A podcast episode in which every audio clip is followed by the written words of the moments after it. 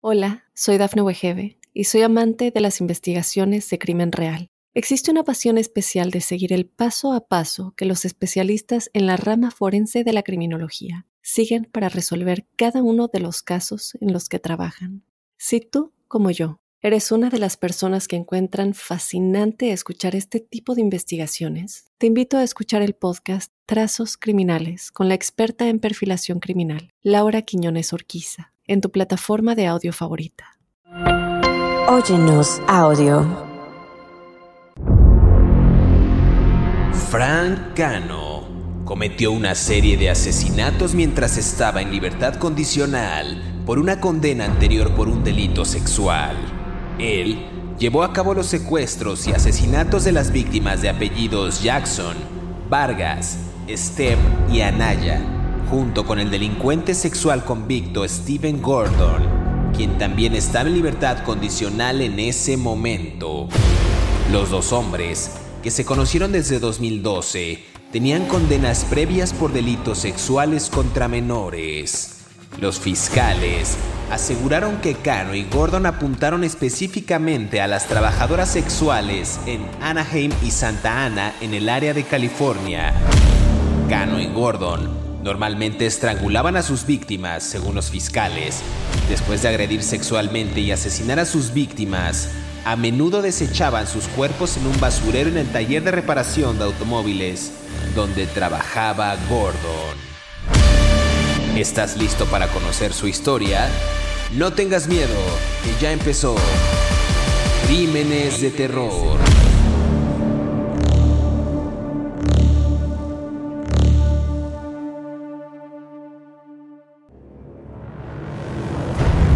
Bienvenidos a Crímenes de Terror. Si aún no te has suscrito al podcast, oprime el botón de seguir en la plataforma en la que nos estés escuchando, ya sea en Spotify, iHeartRadio, Amazon Music o Apple Podcast. Así podrás recibir cada sábado la notificación de un nuevo episodio de Crímenes de Terror.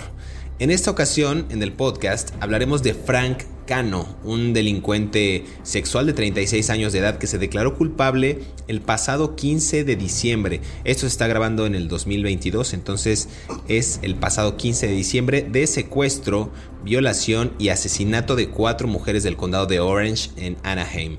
Eh, Frank Cano fue detenido desde abril del año 2014 y fue condenado pues prácticamente de manera inmediata a cadena perpetua sin libertad sin posibilidad de libertad condicional a pesar de que buscaban la pena de muerte. Un caso realmente interesante, un caso vigente de un asesino en serie aquí en Crímenes de Terror. Y justo para entrar en detalle y comenzar a hablar de este sujeto, quiero darle la más cordial bienvenida a mi colega David Orantes, quien saben que semana a semana nos brinda detalles puntuales de estos asesinos en serie.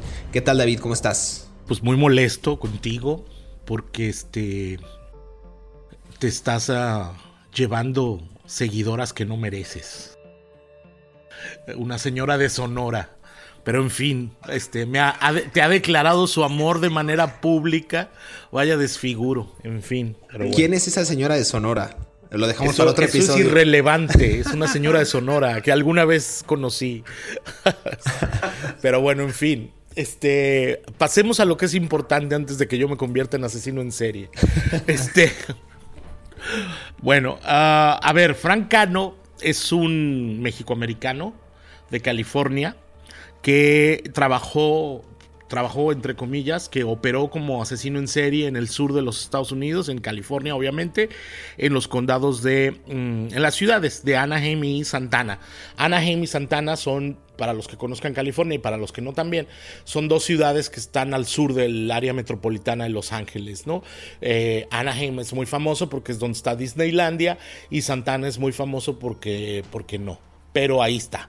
¿no? Este, aunque viven grandes comunidades mm, mexicoamericanas y de inmigrantes mexicanos, casi todos del oeste de México, Jalisco, Michoacán, Sinaloa y Sonora, ¿no? Mucha gente de esos cuatro estados ha emigrado en esa zona de California. No conocemos el contexto de dónde viene Francano, pero Francano eh, tenía un socio, Stephen Gordon, con el que no estoy muy seguro cómo se conocían. Pero los dos se dedicaban a matar y violar mujeres que trabajaban como prostitutas, trabajadoras sexuales en esas dos ciudades. Lo que a mí me parece realmente increíble es porque, como tú bien dijiste, apenas hace unos días, tomando en cuenta cuando esto se grabó en el año 2022, a las dos, los dos, este, los dos uh, asesinos en serie mm, eran, ¿cómo se dice? Uh, ofensores sexuales registrados. Los dos ya eran conocidos de las autoridades cuando mataron a esas mujeres hasta el 2014, ¿no? lo, uno de ellos tenía un monitor electrónico en un tubillo cuando mataba gente y no los podían detener. O sea, otra vez soy el disco rayado más aburrido de la historia.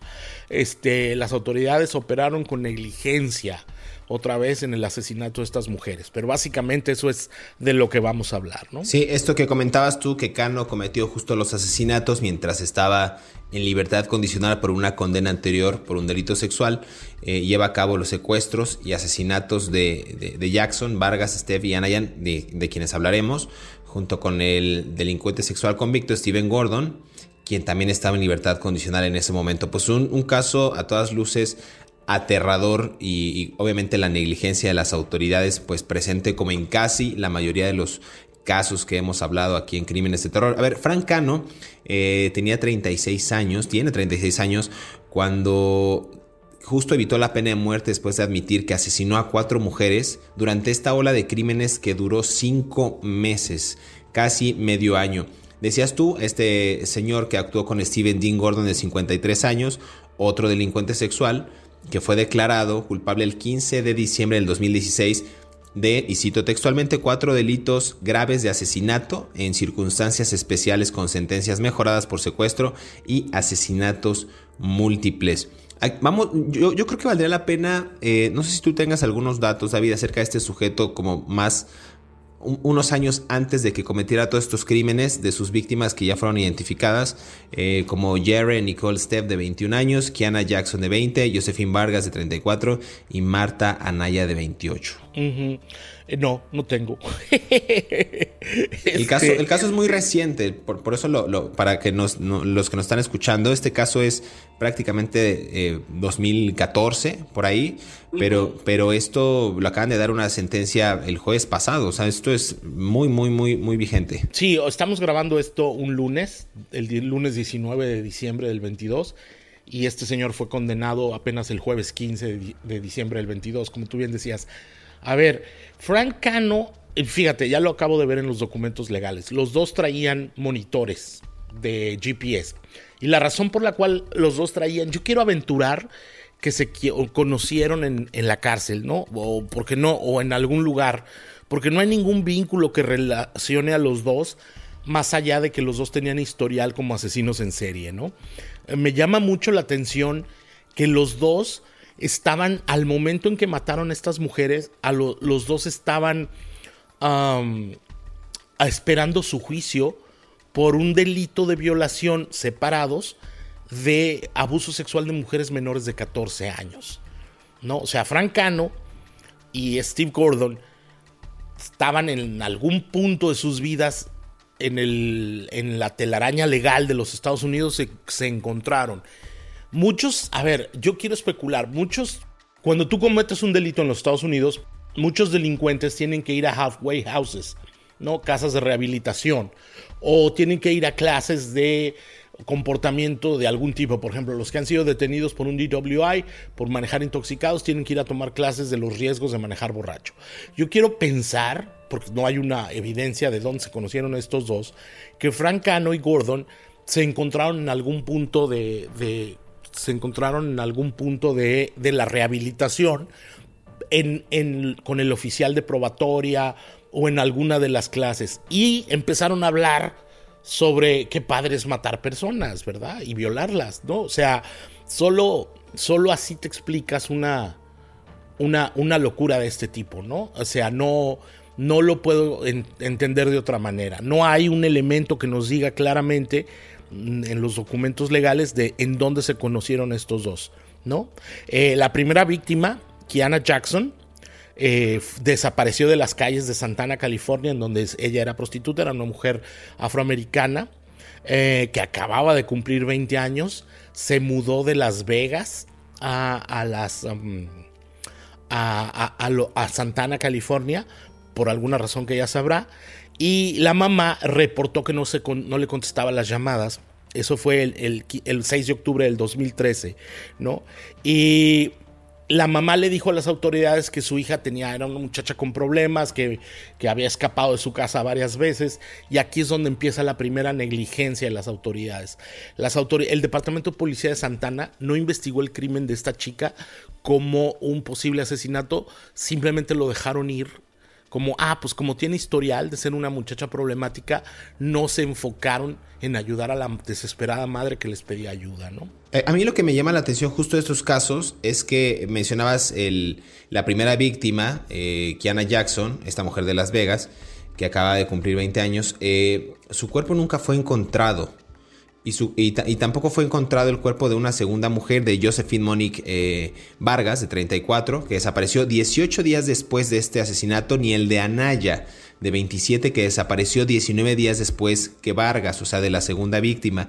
Entonces, aquí hay en verdad una serie de irregularidades y, una serie de investigaciones que no culminaron porque este sujeto, como bien decías, cometió los crímenes teniendo estos monitores en los tobillos, ya sabían que vivía en vehículos en una zona industrial de Anaheim y que sus objetivos eran mujeres que se dedicaban justo al trabajo sexual. Entonces, a ver, tenían muchas pistas, había una había claros indicios de un sujeto que pudo haber hecho esto y además lo tenían monitoreado y las autoridades nunca dieron con él tiempo después de cinco meses y nunca encontraron los cuerpos. A mí me parece esto pues una, una verdadera arbitrariedad, no sé, no sé cómo, cómo llamarlo. Eh, inoperancia, ¿no? Yo creo que es una inoperancia de las autoridades. El cuerpo de esa muchacha nunca ha sido recuperado, ¿no? Y de otra víctima tampoco. O sea, evidentemente el, el GPS, el GPS, para decirlo en inglés, Geolocalizador Position and System, creo que se llama en inglés, eh, Evidentemente después fue una prueba en contra de Cano, pero en el momento en que el tipo vivía en esa zona, era un, un, ofensor sexual registrado, criminal sexual registrado, estaba esperando su juicio por otro y no lo investigaron, o sea, desde la primera muerte tuvieron que haberlo investigado, pero las autoridades lo tomaron a, a chunga, ¿no? O sea, no se tomaron en serio su trabajo. Vamos a hacer una pausa en este episodio de Crímenes de Terror. Me parece que es un caso especial, un caso relevante por ser tan vigente francano. Y regresamos para seguir eh, debatiendo y tratando de encontrar algunas pistas en este, en este episodio. Hola, soy Dafne Wegebe y soy amante de las investigaciones de crimen real. Existe una pasión especial de seguir el paso a paso que los especialistas en la rama forense de la criminología siguen para resolver cada uno de los casos en los que trabajan. Si tú, como yo, eres una de las personas que encuentran fascinante escuchar este tipo de investigaciones, te invito a escuchar el podcast Trazos Criminales con la experta en perfilación criminal, Laura Quiñones Orquiza, en tu plataforma de audio favorita. Estos son 5 datos perturbadores de Frank Cano. Número 1. Los asesinatos de Frank Cano que se remontan a casi una década, cobraron la vida de Kiana Jackson de 20 años, Josefina Monique Vargas de 34, Jerry Steph de 21 y Marta Anaya de 28. Los cuerpos de Jackson y Vargas nunca fueron recuperados. Número 2. Frank Cano se convirtió en sospechoso del caso por primera vez en marzo de 2014 aproximadamente un mes después de que se encontrara el cuerpo de Jerry Stead en un centro de recolección de basura en Anaheim. Número 3. Los detectives no vincularon inicialmente los cuatro asesinatos cometidos por Frank Cano y atribuyeron sus casos a investigaciones de personas desaparecidas. Los datos del GPS, dijo el ex jefe de policía de Anaheim, Raúl Quesada, más tarde demostraron ser una de las herramientas de investigación clave que usamos para armar el caso, dijo. Número 4.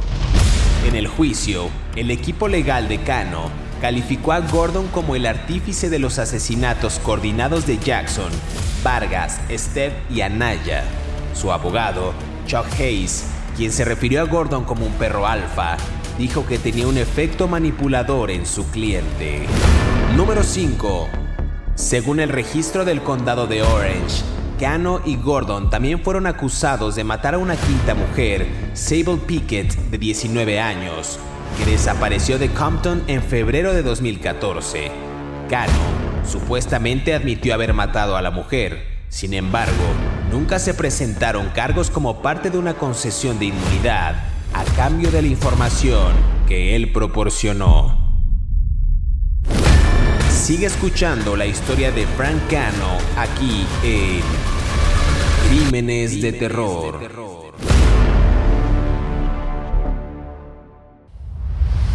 Regresamos a Crímenes de Terror, estamos conversando acerca de Frank Cano, un, un asesino en serie que pues, prácticamente eh, enarboló, digamos que lideró este reinado de terror de cinco meses con eh, pues varias víctimas, eh, entre, entre ellas cuatro, cuatro mujeres de las que se tiene constancia, un hombre de 36 años que pues libró la pena de muerte, pero pues se le, se le acaba de imputar pues una pena máxima hace unos días, un ofensor sexual como bien decías, pero también fue un pedófilo convicto, hablamos también de, estas justo víctimas, eh, mujeres, niñas, que, pues, que también cometió hay varios varios eh, improperios este sujeto. Decíamos antes de irnos a esta primera pausa, David, que parecía interesante eh, justo el tema de que nunca hallaron los cuerpos de las mujeres que sí fueron identificadas. Sí, eh, lo de pedófilo suena bien raro porque suena como que tiene filia por las flatulencias. Mejor digamos que es paidófilo, ¿no? Digo yo, ¿no? Porque pedófilo sí suena así como que le gustan las flatulencias, ¿no? Pero bueno, el eran paidófilos los dos, efectivamente. Este, tenían esta desviación sexual y perversión hacia las niñas, hacia los menores de edad. Los dos, te digo, estaban condenados a, estaban esperando juicio por otros delitos similares. Fíjate, hay algo que a mí me llama mucho la atención. Gordon y Cano son completamente diferentes. Cano a ver, Cano y Gordon intercambiaban mensajes entre ellos de texto. Tú no puedes hablar cuando estás esperando un juicio, tú no puedes hablar con otro criminal. Está, cuando tú firmas tu salida de la cárcel y aceptas los términos de la probatoria, eh, tú no puedes hablar con otros delincuentes. O sea, tú cuando vas a visitar a tu oficial de probatoria, de probation officer, este, tienes que ir cada semana o cada 15 días, tienes que firmar y ellos te preguntan, ¿ha tenido usted contacto con alguien que cometa delitos? Tú no puedes hacer eso. Eso es una violación. Y estos dos tipos, por supuesto, se pasaban por el arco del triunfo las leyes, ¿no? Porque ellos estaban intercambiando información. Yo quiero pensar que mientras ellos estaban cometiendo estos asesinatos, iban a ver a sus oficiales de probatoria, porque lo tienes que hacer por ley cada 15 días. No es como que, de hecho, si tú no vas a ver a tu oficial de probatoria, eh, si no acudes a la cita a la hora que te toca, en el lugar que te toca, te sale una orden de arresto, right away, inmediatamente. O sea, y entonces tú te imaginas a estos tipos yendo a ver a su oficial de probación, de probatoria, perdón, sabiendo que habían matado a otra persona. O sea, todo este caso es completamente bizarro alrededor de lo que estaba sucediendo de manera paralela a las muertes de estas mujeres con ellos, con su relación con las autoridades y al mismo tiempo con todo su historial. Ahora, otra vez, ¿por qué siempre son las mujeres más vulnerables de la sociedad las que no son tratadas con justicia por las autoridades? Cuando la chica Jackson desaparece y desaparece para siempre porque nunca más la han vuelto a ver y la madre desesperada pide ayuda de las autoridades porque su hija no se comunica, las autoridades no investigan, simplemente lo toman como, ah, sí, es una muchacha problemática y se fue, ¿no? Ya lo dije en el bloque anterior. Entonces, ello, eso te habla del profundo prejuicio que tienen los policías varones hacia las mujeres que, que trabajan en las calles, ¿no? Que las ven casi como personas desechables y me parece que hay que hay toda una falta de educación en las autoridades policiales de los Estados Unidos respecto a cómo tratar a esas mujeres. ¿no? Totalmente de acuerdo. Mira, eh, justo para retomar el, tema de los, de los crímenes, de los asesinatos que bien comentas, Eh, a ver, el 14 de marzo del 2014, no estamos hablando del 57, del 88, del 91, cuando la tecnología pues era prácticamente, estaba en pañales, pues para que entiendan. Los detectives eh, en esa fecha, en marzo del 2014, fueron convocados al Republic Waste Services en, en Anaheim, donde se encontró justo el cuerpo de otra mujer joven entre los escombros. Esta mujer fue identificada como Jerry Stepp, de 21 años, eh, de Ardmore en Oklahoma, vivía allá, que se había hospedado en Anaheim Lodge en Beach Boulevard. Entonces, a ver, teniendo tantas cámaras, teniendo tanto sistema de, localización, teniendo tanta, tanta tecnología de punta en 2014, no, no estamos lejanos a esa fecha, pues no, no, pudieron, no pudieron vincularla de alguna manera con, con este sujeto. Eh, a ver, las autoridades checan el, se dan cuenta que Cano estaba usando un monitor GPS que los tribunales le ordenaron usar. Estaba él en libertad condicional por abusar de un pariente y libertad condicional federal por haberse cortado el monitor de su tobillo y haber cruzado fronteras estatales. Lo, digamos que lo vinculan de alguna manera a este, a este caso. Eh, el ADN, que ya te estoy robando tu palabra, el ácido desoxirribonucleico, también se encontró en el cuerpo de esta mujer de Step y los mensajes de texto de su teléfono celular mostraron que él y el, tipo este de apellido Gordon, que era el, compinche de, de, Cano, habían intercambiado pues, referencias pues, sobre el secuestro y asesinato de mujeres justo la noche que desapareció una de ellas. Digamos que en 2014 ya tenían algunas pistas después de haber cometido al menos tres asesinatos Frank Cano. Eh, las autoridades ya veían como un posible indicio que este sujeto pues había cometido esta serie de crímenes. Y entre ellos, decía yo, Cano y Gordon se intercambiaban mensajes que decían, entre tantas cosas, te vas a ensuciar las manos, líbrate de ella. Eso fue uno de los mensajes que, que pudieron detectar las autoridades. Y esto después de violar y matar a las mujeres la mayoría también por estrangulamiento, ¿no? Tiraban los cuerpos en basureros, eh, inclusive detrás del taller de carrocería donde trabajaba Gordon. Entonces había una serie también de operaciones en conjunto que ellos tenían eh, pues para deshacerse de las víctimas. Como bien decías, víctimas que para ellos eh, pues pudieran ser desechables. Estamos hablando de mujeres trabajadoras sexuales en la indefensión que las autoridades no les brindan la más mínima ayuda. O sea, nada, nada. Mujeres que están en vilo, que salen a las calles por necesidad para trabajar y lo que, lo que ocurre es, como en el caso de, Anaheim y, de Santa Ana, como decías, es que terminan pues eh, en, estos casos que estamos narrando el día de hoy en Crímenes de Terror. Mira, eh, tú hablabas de algo muy interesante, eh, que, en el 14 de marzo encontraron el cuerpo de esta mujer, de, esta chica Jarari Stept de Oklahoma, de Ardmore, Oklahoma. Este, iba a decir que era un pueblo bicicletero, pero luego se enojan, ¿verdad? Cuando digo pueblos bicicleteros a los pueblos bicicleteros. Ok, no diremos que era pueblo bicicletero. Este, pero ya dijiste que también en, Europa hay pueblos bicicleteros.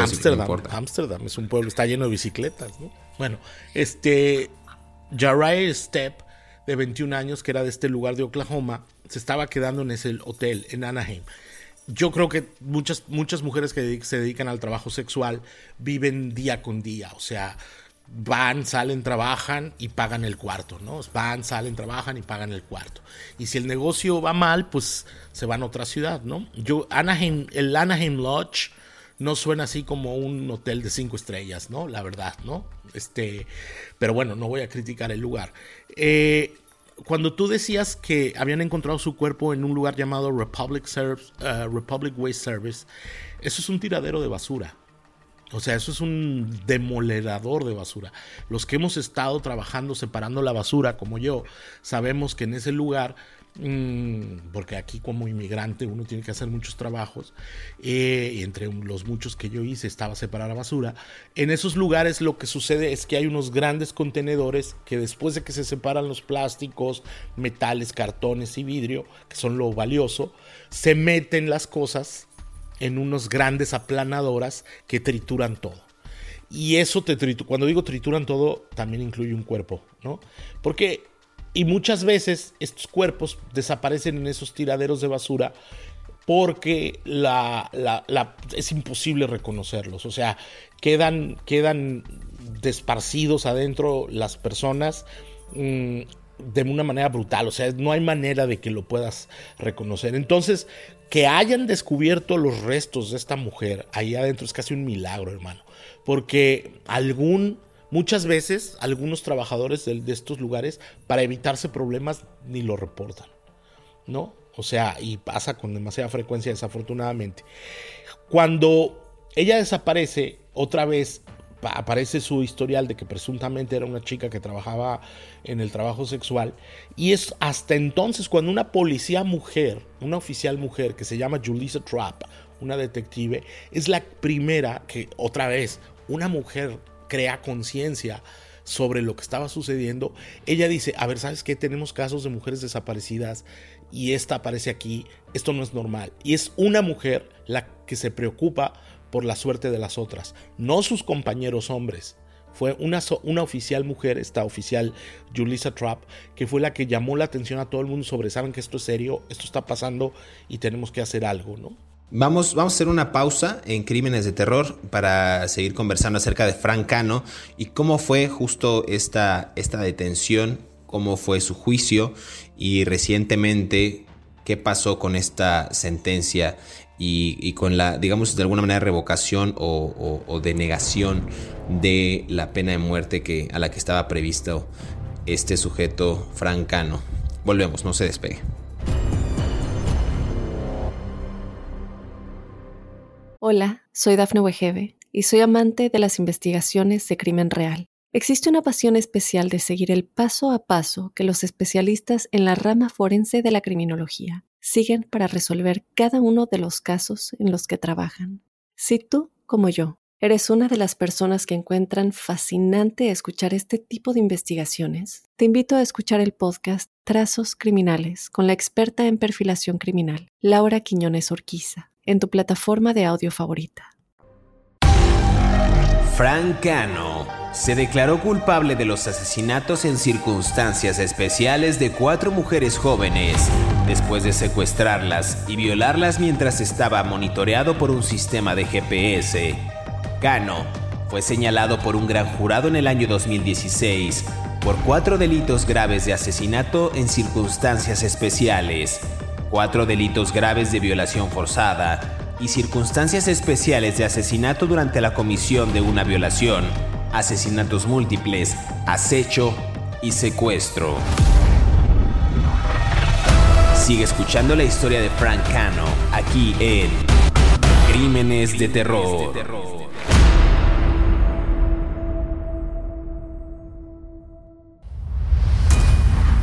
Regresamos a Crímenes de Terror, estamos conversando acerca de Frank Cano un sujeto que cometió una ola de asesinatos en, Estados Unidos, en California para ser exacto, eh, durante cinco meses, cuatro mujeres al menos de las que se tiene conocimiento. Decías antes de irnos a esta eh, segunda y última pausa, eh, David, justo acerca de la detención, la mujer que hace conciencia, esta agente y logra pues aprender a este sujeto Frank Cano.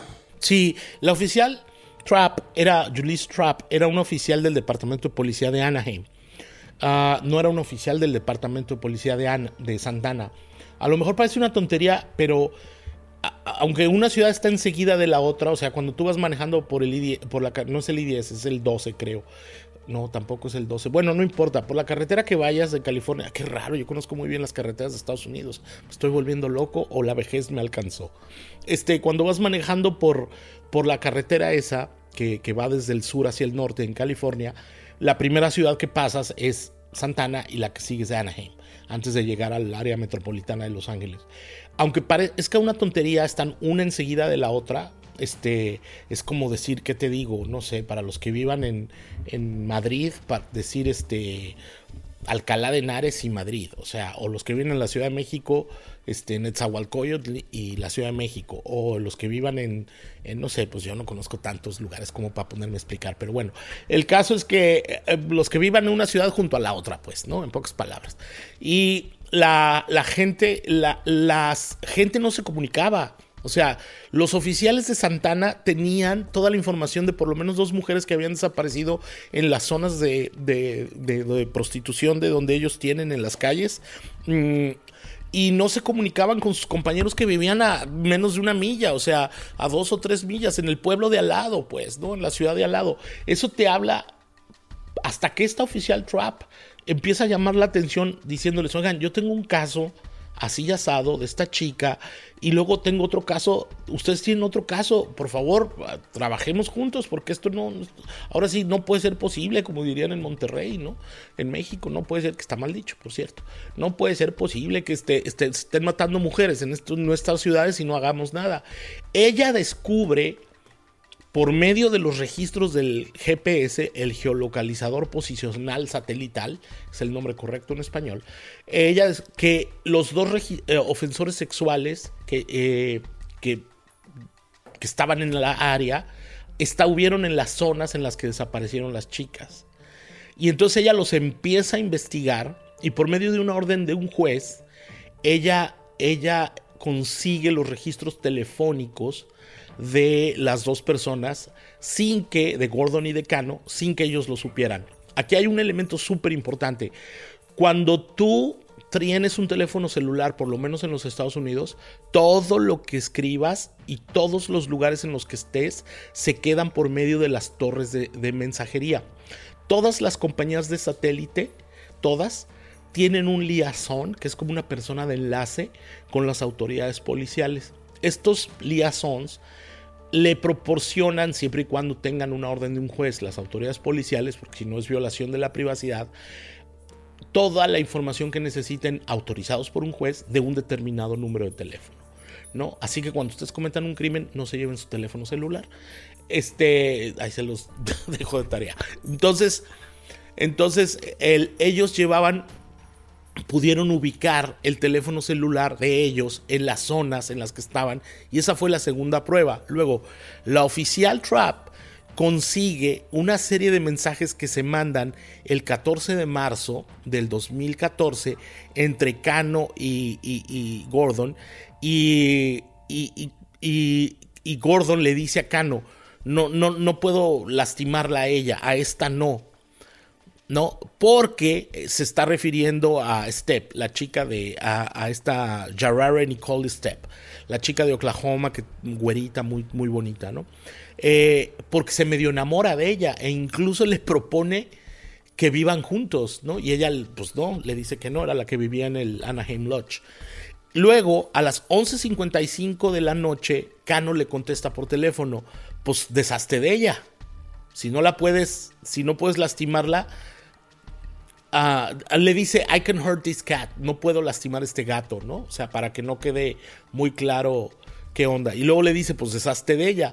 Luego, Gordon le contesta, how, ¿cómo? ¿Cómo la voy a deshacer de ella? Y entonces aquí es donde se pone muy creepy el asunto, porque Cano le contesta, happy hand, una mano feliz, o sea, ahórcala, ¿no? Y después, a las 12.30 de la noche, contesta, le contesta Gordon a, a Cano. Bye bye, Kitty. Adiós, gatito. Kitty goes to sleep. El gatito se fue a dormir. Todo esto está en los documentos legales y estamos accediendo nosotros como público a la conversación de dos asesinos en serie mandándose mensajes de cómo van a matar a una persona. O sea, realmente estos estaban muy pirados estos dos, ¿no? Frank Cano y Gordon. Pues es que como mencionábamos hace un momento, creo que la tecnología eh, en, algún momento en el 2014 cuando estaban eh, teniendo la comunicación al parecer cifrada, que era pues, más que evidente que se trataba de asesinatos, eh, no, no, contribuyó en ese momento para que se dieran, digamos, estas pistas o estos indicios claros para aprender o para enjuiciar primero a estos sujetos, a Francano y a Gordon, pero lo logran. Lo logra esta gente, como bien dices, haciendo conciencia, lo logra a través de sus métodos y líneas de investigación y logra que ellos lleguen a la corte en juicio, ¿no? Cuando llega Cano, eh, habla realmente breve y se describe a sí mismo como pues, profundo y arrepentido, ¿no? Profundamente arrepentido. Eh, el asesino, Francano, dijo que estas cuatro mujeres eran preciosas y muy amadas eh, y al final pidió a las familias de las víctimas que el amor sane sus corazones heridos. Eh, eso es parte de lo que dijo eh, este sujeto Cano en el juicio. En el año 2016, Gordon, quien fue la, digamos que el cómplice y también el, el, agresor, en 2016 insistió en representarse a sí mismo y confesó su participación en los asesinatos, pero intentó culpar a las autoridades. Y aquí hay un punto como de quiebre porque el razonamiento de este sujeto de Gordon decía que los agentes de libertad condicional deberían haber estado observando más atentamente mientras él y Cano pues deambulaban por las calles con monitores de tobillo en busca de víctimas. Eso es lo que él argumentó. Me parece pues, prácticamente un cinismo absoluto decir, oye, pues si tú sabías dónde estaba, sabías lo que iba a hacer, sabías mis movimientos, ¿por qué no me agarraste? Es tu obligación como autoridad quizás. Eh, pues hacer valer la justicia, ¿no? Eso es como lo que yo estoy interpretando este sujeto, que me parece demasiado estúpido, pero bueno, eso es lo que él quiso argumentar como parte de su defensa, ¿no? Me parece extraño. Bueno, yo creo que Francano estaba como para allá, ¿no? O sea, es como si, o sea, es como si yo le pego a una mujer y le digo, pues es tu culpa, ¿no? Porque tú me haces que te pegue, ¿no? O sea, es la misma lógica, ¿no? O sea, o, o robo un banco y les digo, pues ¿para qué tienen el dinero aquí? Uno cae en la tentación, ¿verdad? Este, no, o sea. Pero también despotricó contra su, contra Cano, dijo que él era un depredador sin conciencia. O sea, nunca, lo nunca se refirió a él como como su, cómplice o algo. Siempre decía mi amigo, pero de una forma pues, como déspota. Inclusive le, llegó a decir pequeño bastardo. Entonces había una, una rencilla ahí que más bien era una estrategia legal fallida, ¿no? ¿Tú crees? yo, ¿sabes que Yo creo que estaban como para allá, ¿no? O sea, yo creo que sí estaba como que se le iban las cabras al monte, ¿no? A este Gordon. Porque sí, o sea... Mm, sí, y sin badajo, o sea, las, las cabras ya se le habían ido al monte y sin badajo, o sea, no tenía yo creo que estaba desequilibrado mentalmente, emocionalmente también, ¿no? Tú, uno de los grandes razones por las cuales regañamos a los niños o les hacemos regaños y les llamamos la atención cuando son niños, es precisamente para que cobren conciencia de que las acciones, de que todas las acciones tienen consecuencias, ¿no? Las buenas tienen consecuencias y las malas tienen consecuencias, ¿no? Si tú le pegas a tu hermanito en la cara y le haces pipí y le rompes sus juguetes o, o lo, que sea, ese niño tiene que enfrentar consecuencias. ¿Por qué?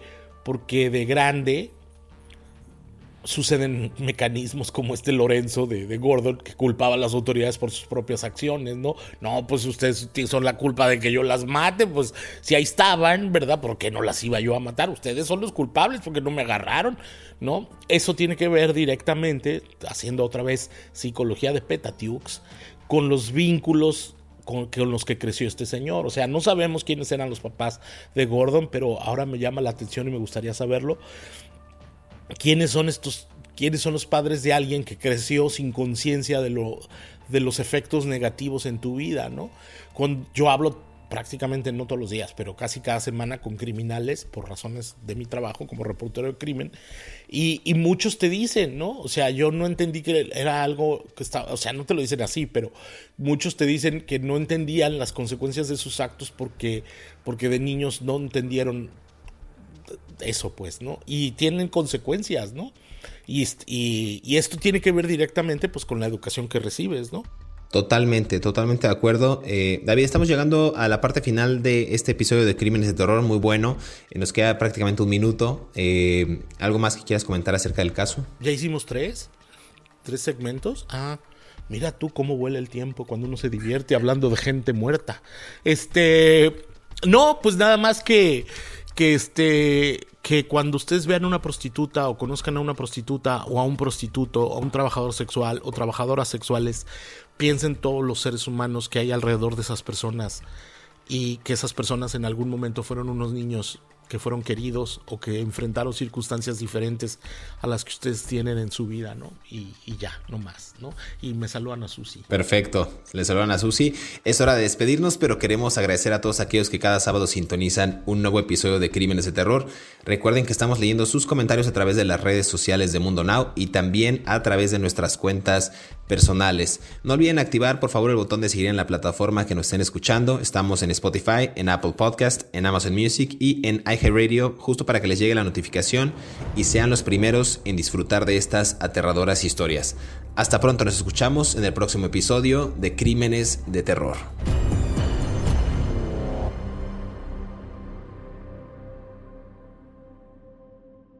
Hola, soy Dafne Wegebe y soy amante de las investigaciones de crimen real. Existe una pasión especial de seguir el paso a paso que los especialistas en la rama forense de la criminología siguen para resolver cada uno de los casos en los que trabajan.